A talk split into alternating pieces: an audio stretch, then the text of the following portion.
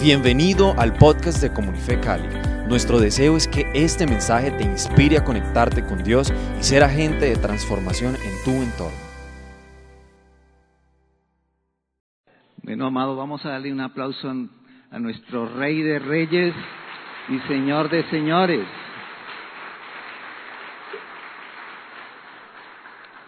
Quiero compartir el tema que Dios me dio esta, desde hace unos 15 días vengo, me, trae el Señor eh, con este tema en mi corazón, meditando en él, y lo he titulado El Rey que viene. ¿Cuántos creen que el Rey viene?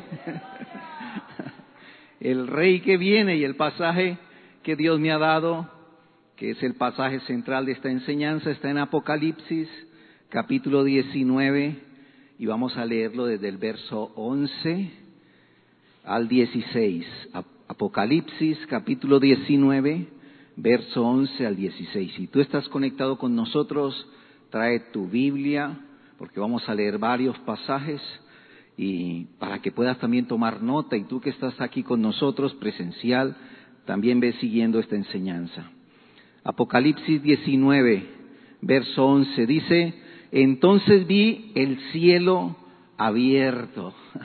Aquí está Juan en el Espíritu y dice que él vio el cielo abierto y he aquí un caballo blanco y el que lo montaba se llamaba fiel y verdadero y con justicia juzga y pelea.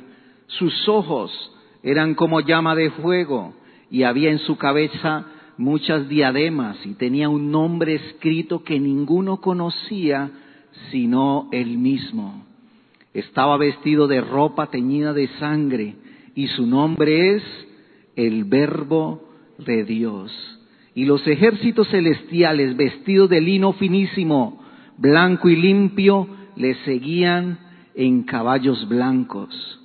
De su boca sale una espada aguda para herir con ella a las naciones, y él las regirá con vara de hierro él pisa el lagar del vino, del furor, de la ira del Dios Todopoderoso. Y su vestidura, y en su vestidura, y en su muslo, tiene escrito este nombre.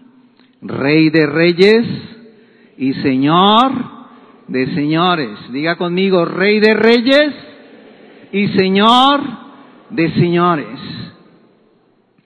Padre, yo te pido en el nombre de Jesús que seas tú hablando a nuestra vida, que seas tu Señor trayendo mayor revelación a nuestro corazón, que podamos ser entendidos en tus tiempos, que podamos, Señor, atesorar tu palabra en nuestro corazón, que podamos caminar en ella. Te lo pedimos en el nombre de Cristo Jesús. Amén y amén. Vamos a darle un aplauso anticipadamente a nuestro Rey a nuestro Rey de Gloria. Voy a estar compartiendo estos dos domingos acerca de este tema, el Rey que viene, y hoy vamos a hablar de la importancia de cuál debe ser nuestra postura, nuestra actitud, cómo debemos nosotros prepararnos. Si el Rey viene, ¿cuál debe ser nuestra actitud? ¿Cómo debemos estar nosotros? ¿Qué espera Dios de nosotros? ¿Qué debe estar haciendo la iglesia? Si Él está por venir, ¿cómo debemos estar vestidos?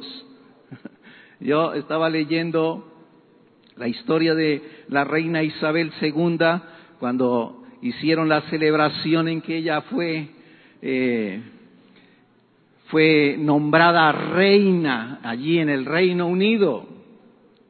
Y esa ceremonia la preparación de esa ceremonia duró 14 meses. Imagínate eso. No fue en 15 días que dijeron, bueno, en estos 15 días vamos a establecer a Isabel como reina. ¿Qué hacemos? Duró 14 meses preparándose. Hicieron diferentes comités encargados de una cosa de medios, de la televisión. De hecho, fue el primer evento que se televisó. Imagínate, eso fue en 1900 53. Fueron invitados ocho mil personas. No todos fueron invitados, solo, solo se invitaron a ocho mil personas. tuvieron el privilegio de participar de esta ceremonia. Más de tres millones de personas asistieron al, al desfile. Imagínate, 20 millones de personas vieron por televisión este evento. Y cuando veía esto pensaba, hermano, el rey viene. ¿Qué debe estar haciendo la iglesia? ¿Ah? ¿Qué debe estar haciendo la iglesia? ¿Cómo debemos estar nosotros alistándonos para ese evento cuando Jesús venga? El rey viene. ¿Mm? A, a estos ocho mil invitados, a cada uno se le dijo cómo debía de venir vestido. Se le dijo dónde se debía de sentar. Se le dijo cuándo se debía de poner de pie. Se le dijo cómo debía de saludar y qué debía de hablar. Imagínate eso. ¿Cómo debemos estar vestidos nosotros? ¿Cómo debemos hablar? Si el rey viene, ¿cómo debemos hablar? ¿Está aquí conmigo? ¿Cuántos están preparados? El Señor me habló esto, tres puntos que espero compartir si no seguimos la próxima semana. Dios está levantando una generación profética. Diga conmigo, una generación profética. Y tú haces parte de esa generación profética. ¿Eh? Todos hacemos parte de esa generación profética. Los niños, los jóvenes, los adultos, los solteros, todos hacemos parte de esa generación profética. Joel capítulo 2 dice, entonces, después de hacer todas estas cosas, derramaré mi espíritu sobre toda la gente. Sus hijos e hijas profetizarán y sus ancianos tendrán sueños y sus jóvenes tendrán visiones. ¿Cuántos hacen parte de esa generación profética? Esa generación profética debe ser una generación entendida. Escucha conmigo. Una generación profética es una generación que sabe de dónde viene, dónde está y para dónde va. Es entendida. No podemos ser proféticos si no conocemos los tiempos. No podemos ser proféticos si no discernimos el bien del mal. Una generación profética es una generación que discierne qué está bien y qué está mal, qué viene de Dios y qué no es del Señor. Una generación profética es una generación adoradora. ¿Cuántos adoradores hay? Una, hora, una, una generación rendida, humillada, una generación que reconoce, que exalta, que glorifica al rey, un adorador que sabe para qué, para qué Dios nos dio la boca. Esa es una, una generación profética. Y una generación profética es una generación audaz, que persigue sus propósitos, su plan, que está avanzando continuamente que no desfallece, que no se rinde frente a las circunstancias, sino que siempre está allí adelante, es arriesgado, avanza, no tiene temor en su corazón. Entonces vamos a iniciar con este primer punto. Una generación profética es una generación entendida.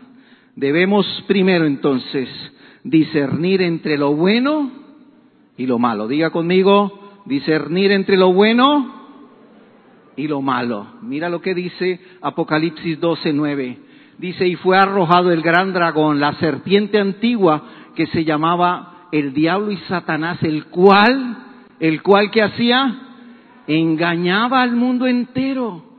Fue arrojado a la tierra y sus ángeles fueron arrojados con él. Y cada vez vemos como como el enemigo empieza a, a cambiar las cosas. Empieza en estos tiempos, yo he estado por ahí, vi algún, una información del nuevo, del reseteo. ¿Usted ha escuchado eso? Del reseteo, eso fue como en el 2008 o en el 2010, una reunión que tuvieron grandes personalidades hablando del reseteo. De viene, viene un reinicio, un reinicio. Y por eso estamos viendo todas estas cosas que se están viendo, que se está cambiando el lenguaje. ¿Usted ha visto eso? Yo vi un, un, un, video que se hizo viral.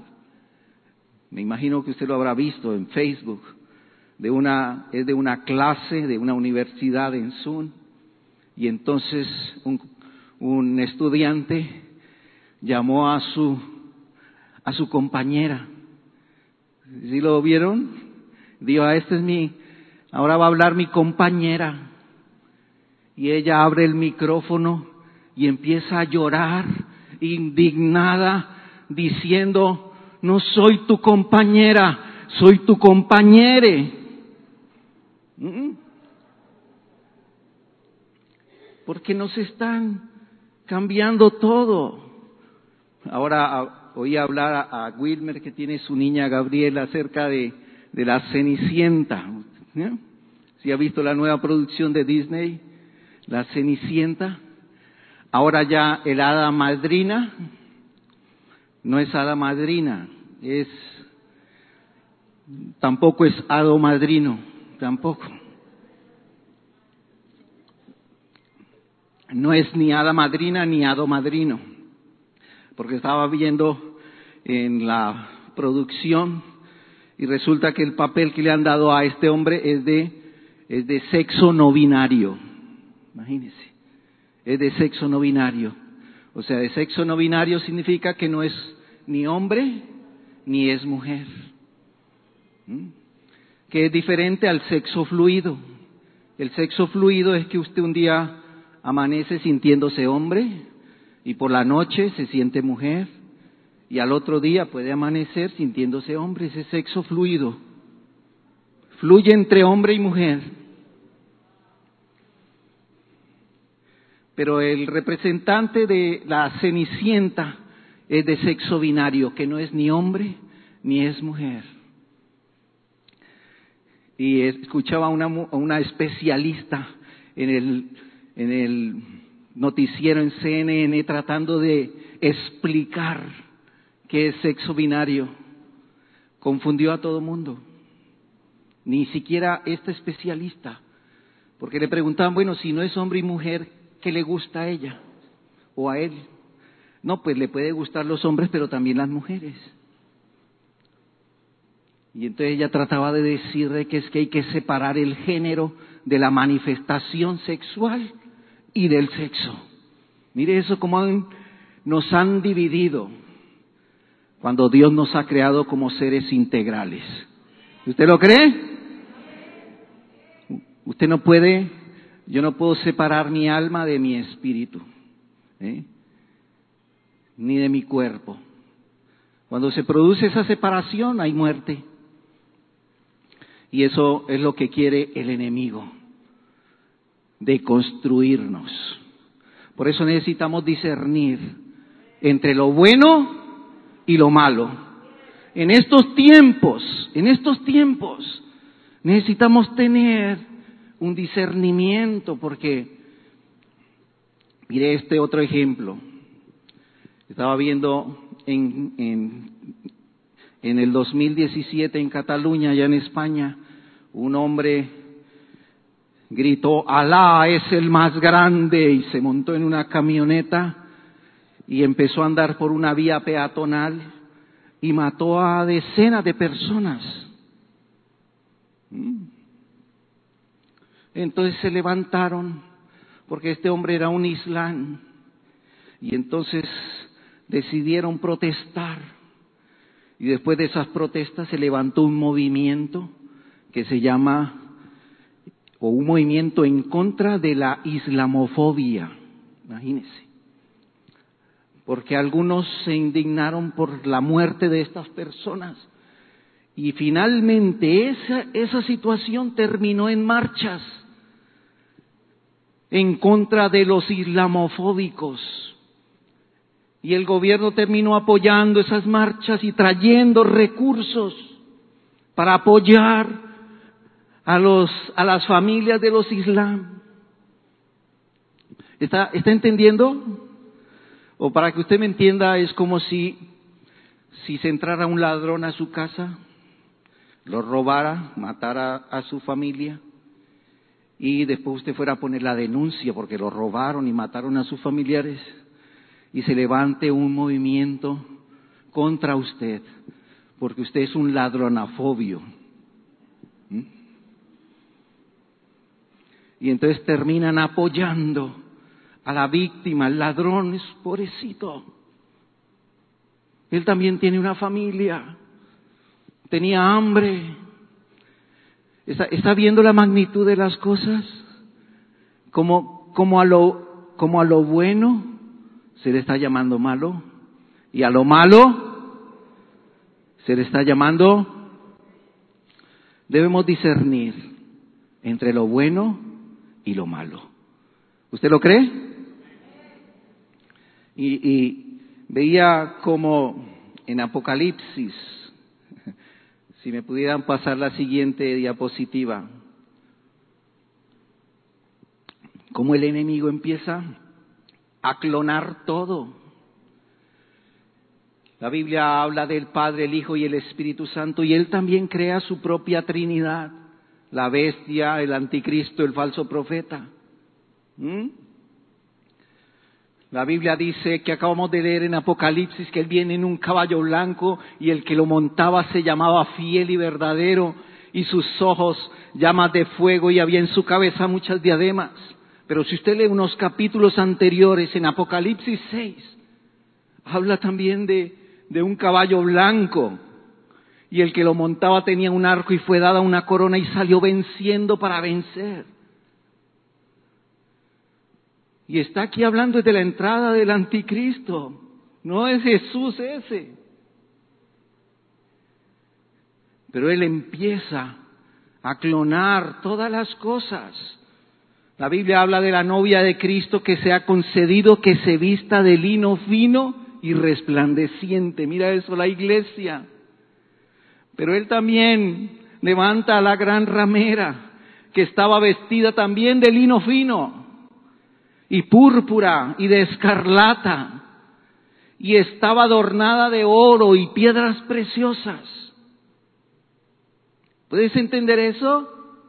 ¿Es fea? ¿Es deseable? ¿Es, se ve hermosa? Y mire los colores. Rojo, escarlata. ¿Qué representa el rojo? La sangre de Cristo, el púrpura, autoridad, reino, lino fino, las obras justas, tiene apariencia de piedad. ¿Y qué le dice el Señor? Si usted lee ahí en Apocalipsis 18, habla a la iglesia y le dice, salgan de allí, salgan de allí, sal de Babilonia. Por eso necesitamos nosotros discernir. Dígale al que está a su lado, dile, discierne entre el bien y el mal. Necesitamos conocer una, una generación profética nace en la intimidad con el Padre. ¿Está aquí conmigo? Una generación profética y entendida de los tiempos nace en la intimidad del Padre y crece en la revelación de su palabra. ¿Sí está aquí conmigo? Una generación entendida y profética nace en la intimidad del Padre. Sin intimidad, sin conocer al Padre, no hay discernimiento. Y crece, la iglesia madura y crece en la revelación de su palabra. Por eso necesitamos dejar solo de leer y empezar a estudiar la palabra de Dios. ¿Usted lo cree? ¿Está de acuerdo? Vamos a darle un aplauso al Señor. Dios es bueno.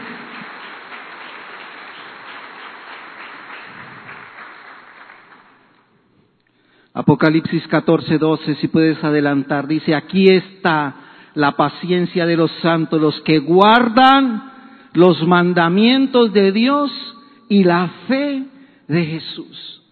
Dice, aquí está la paciencia de los santos, Apocalipsis 14, los que guardan los mandamientos de Dios y la fe eh, de Jesús. Esa es una, una generación entendida, que a pesar de las circunstancias, de lo que vemos, estamos, estamos firmes en lo que hemos creído. Mantenemos y guardamos nuestra fe. Vamos a hablar de este segundo punto, una generación adoradora. Entonces, primero debemos discernir una generación entendida, ahora una generación adoradora. Mira este cuadro, hice un paralelo entre la primera venida de Jesús y la segunda venida de Jesús. Porque el saber acerca de su primera venida y de su segunda también nos ubica a nosotros, ¿no? Él vino como un sacerdote a ofrecerse a sí mismo como sacrificio.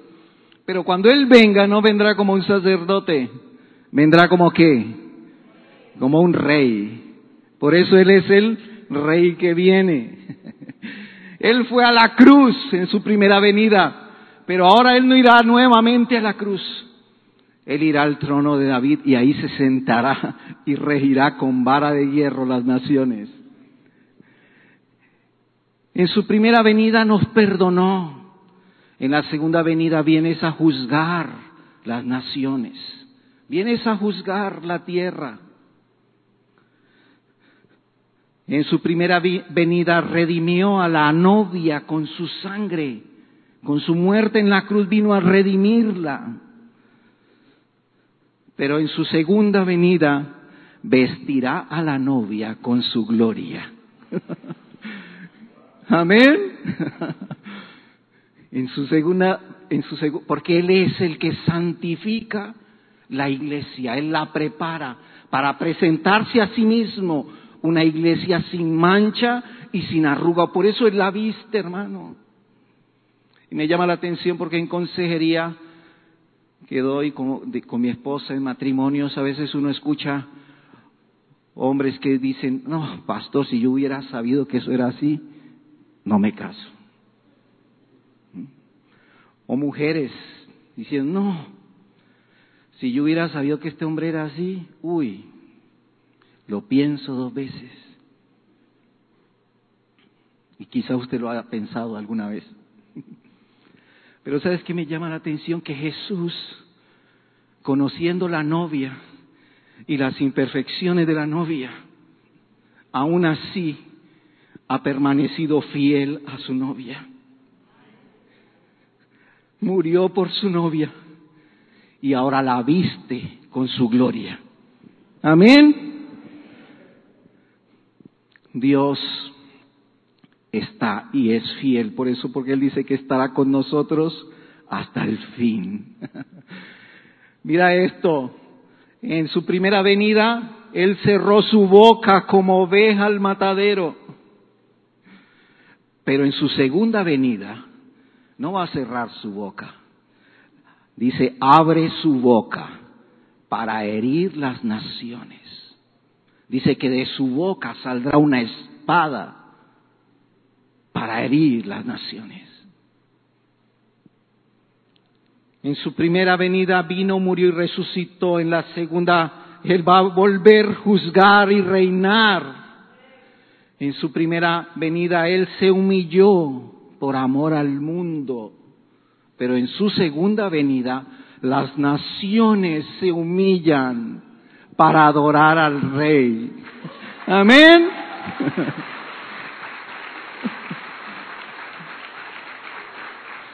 Esto nos dice, entonces, ¿de cuál debe ser nuestra actitud? cuál debe ser nuestra posición, nuestra postura. Dios nos ha llamado. La mayor preparación es prepararnos para adorar. ¿Sí está aquí conmigo? Un adorador como Abraham que adoró al Señor entregando a su hijo en un altar, despojándose de lo más valioso. Dice que el Señor le dijo, por cuanto no me rehusaste tu hijo, Él estuvo dispuesto, y no solo dispuesto, entregó a su hijo en el altar. Eso, eso nos llama adorar, corazones completamente rendidos al Señor. ¿Cuántos tienen su corazón completamente rendido al Señor? Me puse a estudiar esta enseñanza, está basada en el libro de Apocalipsis, y me puse a buscar cuántos cánticos hay en Apocalipsis. ¿Cuántos cánticos? ¿Cuántos momentos de adoración hay en el libro de Apocalipsis? Y me sorprendió porque hay siete cánticos. Siete cánticos. Y eso, y esos cánticos no empiezan en la tierra. ¿Sabe dónde empiezan esos cánticos? En el cielo. Allí empieza, Apocalipsis 1 es el primero, Apocalipsis 4 está el primer cántico. Dice, comienza en el cielo por los cuatro seres vivientes. ¿Y qué cantaban ellos? Digno eres de recibir la gloria y la honra y el poder, porque tú creaste todas las cosas, por tu voluntad existen y fueron creadas. Y luego se le une a estos ancianos, los 24 ancianos, perdón, a los cuatro seres vivientes, se les suman los 24 ancianos y millones de ángeles cantando, el Cordero es digno de tomar el poder, las riquezas, la sabiduría, la fortaleza, la honra, la gloria y la alabanza. Mira eso. Y si tú puedes seguir dando clip, me puedes ayudar. Luego aparece, luego responde la tierra. En Apocalipsis 7 dice, la salvación pertenece a nuestro Dios que está sentado en el trono y el cordero. Y el cielo responde, amén. La bendición y la gloria y la sabiduría y la acción de gracias y la honra y el poder y la fortaleza sean a nuestro Dios por los siglos de los siglos. Mira estos cánticos de cómo empiezan en el cielo con estos cuatro seres vivientes. Luego se suman los ancianos. Luego se suman los ángeles y empiezan todos a adorar. Y luego la tierra, las multitudes empiezan a clamar diciendo que Él es digno.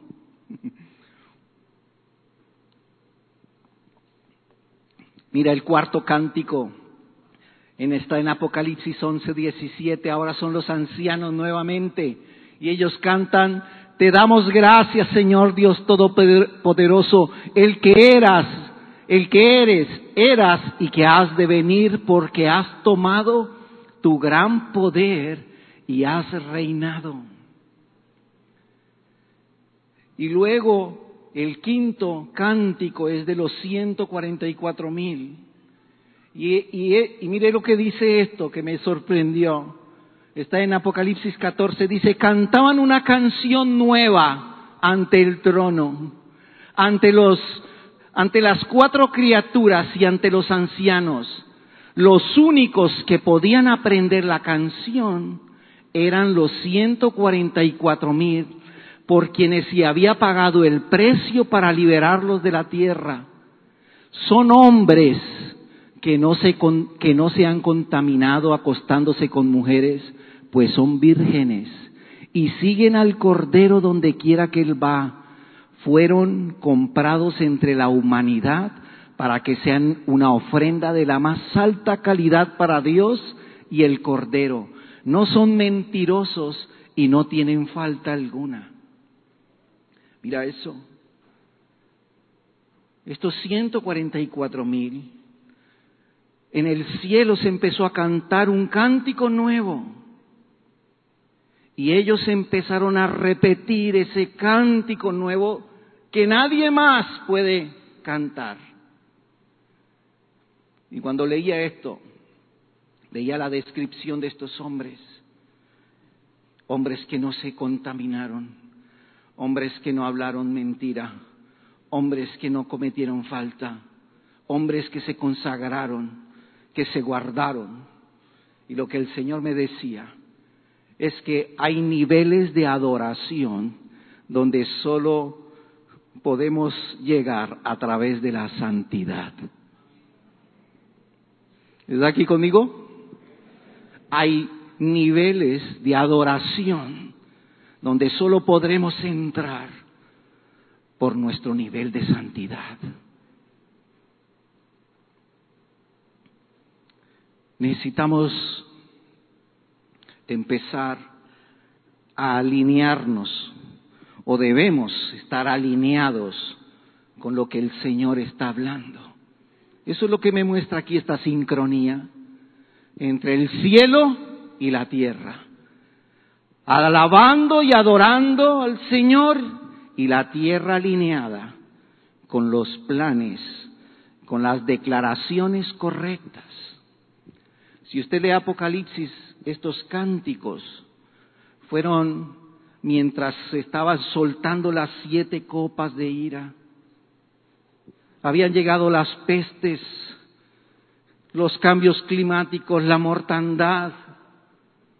Y dice allí que la gente, al ver toda esta muerte, estas pestes, estos terremotos, dice, blasfemaron a Dios contra Dios y no se arrepintieron.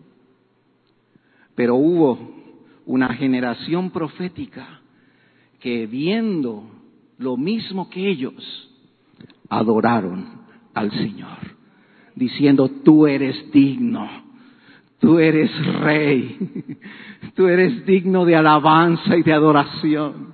¿Está aquí conmigo? Porque el corazón de un adorador está puesto en los planes y en los propósitos de Dios. Me gusta Hebreos 12.2 porque dice en Hebreos 12, dice que Jesús, por el gozo que había puesto delante de él, sufrió la cruz. Cuando vienen circunstancias adversas, el adorador mantiene en gozo, porque sus ojos están puestos en el Señor, en su Rey, en que Él viene. Amén. Amén. Si vas a darle un aplauso al Señor, vamos a dárselo fuerte, que es para Él.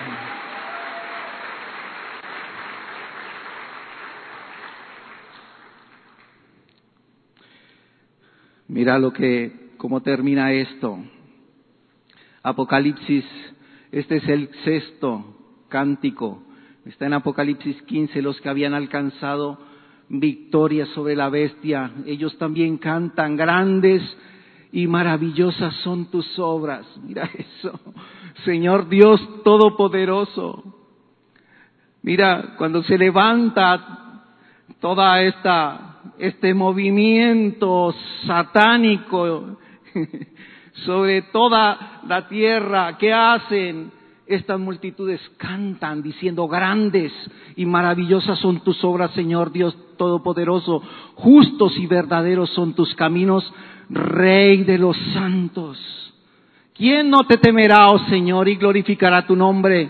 Pues solo tú eres santo, por lo cual todas las naciones vendrán y te adorarán porque tus juicios se han manifestado. Una generación profética no es una generación que se queja, que critica, desanimada, sino que cuando, cuando empieza a ver todas estas señales, sabe que el Señor está cerca,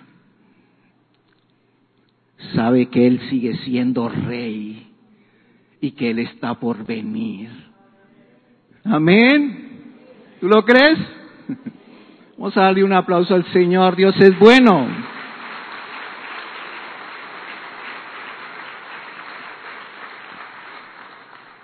Vamos a ver el séptimo canto. Está en Apocalipsis 19.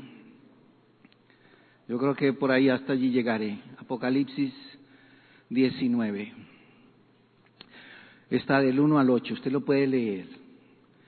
Y, va a encontrar allí, en este último cántico, cuatro aleluyas que no aparecen en ninguna otra parte de la Biblia. En ninguna otra parte de la Biblia aparecen tantos aleluya juntos. Y es que aleluya es la máxima expresión de glorificación al Señor.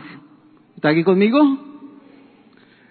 La expresión aleluya es la máxima expresión de glorificación al Señor.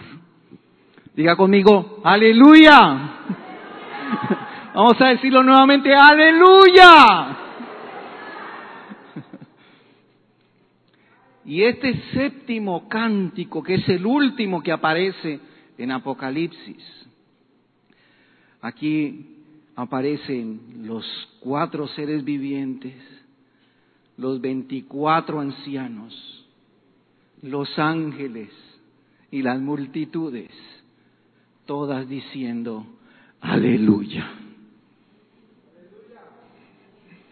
Aleluya. Mira esto, una gran multitud dice, aleluya, salvación y honra y gloria y poder son al Señor Dios nuestro, porque sus juicios son verdaderos y justos, pues has juzgado a la gran ramera que ha corrompido a la tierra con su fornicación y ha vengado la sangre de sus siervos de la mano de ella. Una multitud que canta aleluya, porque el Señor vengó la sangre de sus santos. Porque el Señor juzgó la gran ramera. Y es que en su segunda venida, cuando Él regrese, Mientras hacía este estudio yo veía un, gran contraste.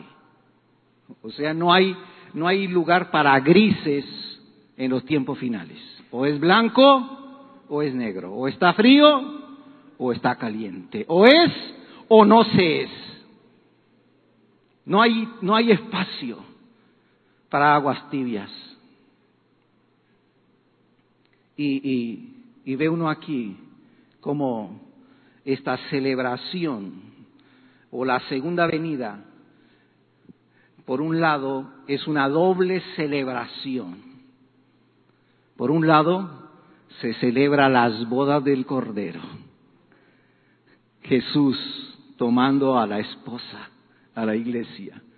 Pero por otro lado, hay celebración por el juicio de Dios porque juzgó la tierra, porque vengó la sangre de los santos. Y usted lo puede leer ahí, que, que, hay hasta un Señor. Por esto, mira el segundo cántico, el segundo aleluya, perdón, es por la gran multitud y esta multitud canta aleluya, el humo de ella sube por los siglos de los siglos y está hablando de las, de las cenizas del, del fuego, que dejó el fuego de Dios, de su juicio. Y dice que este humo permaneció por generaciones como una señal de que no vale la pena, hermano, No vale la pena caminar en maldad. No, no, no vale la pena caminar sin el Señor. No, no vale la pena oponerse a Dios, estar contra Él. Y dice que este humo se mantenía por generaciones. Y las multitudes cantaban aleluya, aleluya. Luego viene un cuarto aleluya que es por los ancianos y los cuatro seres vivientes y dice que se postraron en la tierra y adoraron a Dios que estaba sentado en el trono y decían amén, amén. Y luego toda una gran multitud. Y me gusta este pasaje Apocalipsis, estoy en el verso 6, 19, 6. Con esto termino, amado. Dice, y oí como la voz de una gran multitud, como el estruendo de muchas aguas, como la voz de grandes truenos, que decía, aleluya, porque el Señor nuestro Dios Todopoderoso reina. Amén. Gocémonos y alegrémonos y démosle gloria, porque han llegado las bodas del Cordero y su esposa se ha preparado. Amén. Amén. La iglesia, los cuatro seres vivientes, los veinticuatro ancianos y todos los ángeles se postrarán y se unirán en la más sublime, real y santa adoración a Jesucristo, nuestro Rey. ¿Lo estás viendo, amado? Los, los, bordes de las montañas muestran esos altibajos, esas subidas y esas bajas. Y es como si marcaran la adoración de toda la creación. Pero cuando llega este momento, solo las las grandes cimas marcarán la profundidad de nuestra adoración al Rey. ¿Usted lo cree? Vamos a ponernos de pie si pudiera estar aquí alabanza.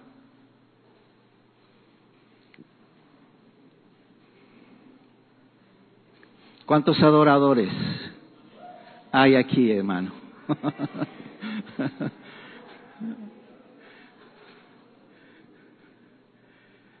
Cuando llegue ese día, amado,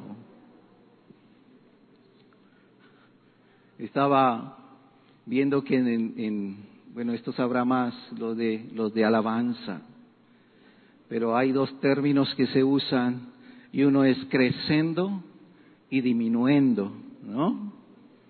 Y disminuyendo es cuando la alabanza empieza alta y empieza a disminuir y empieza a volverse más suave.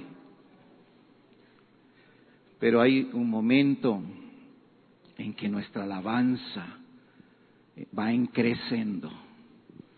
Y a medida que se acerca a nuestro Rey de Gloria, la alabanza empieza a crecer.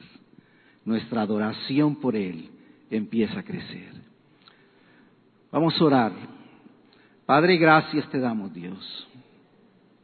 Gracias, Padre, porque tú has sido bueno. Hoy te pedimos en el nombre de Jesús que seas tú, Señor, guiando, dirigiendo y preparándonos, Señor. Porque el Rey viene y debemos, Señor, estar con un corazón alineado contigo, Dios. Hoy te pedimos que nos, que seas limpiando nuestra vida, que sea limpiando nuestro corazón, que podamos, Señor, intensificar nuestra relación de intimidad contigo, Dios. Te lo pedimos en el nombre de Jesús. Que podamos ser, Señor, una generación entendida, Dios, que discierne lo bueno de lo malo. Una generación, Señor, que, que adora, que está rendida completamente a ti, Señor, que te reconoce a, a ti como el Dios y el Creador de todas las cosas. Pon en nosotros, Señor, ese corazón que está rendido completamente a ti. Te lo pedimos en el nombre de Cristo Jesús. Amén y amén. Amén y amén.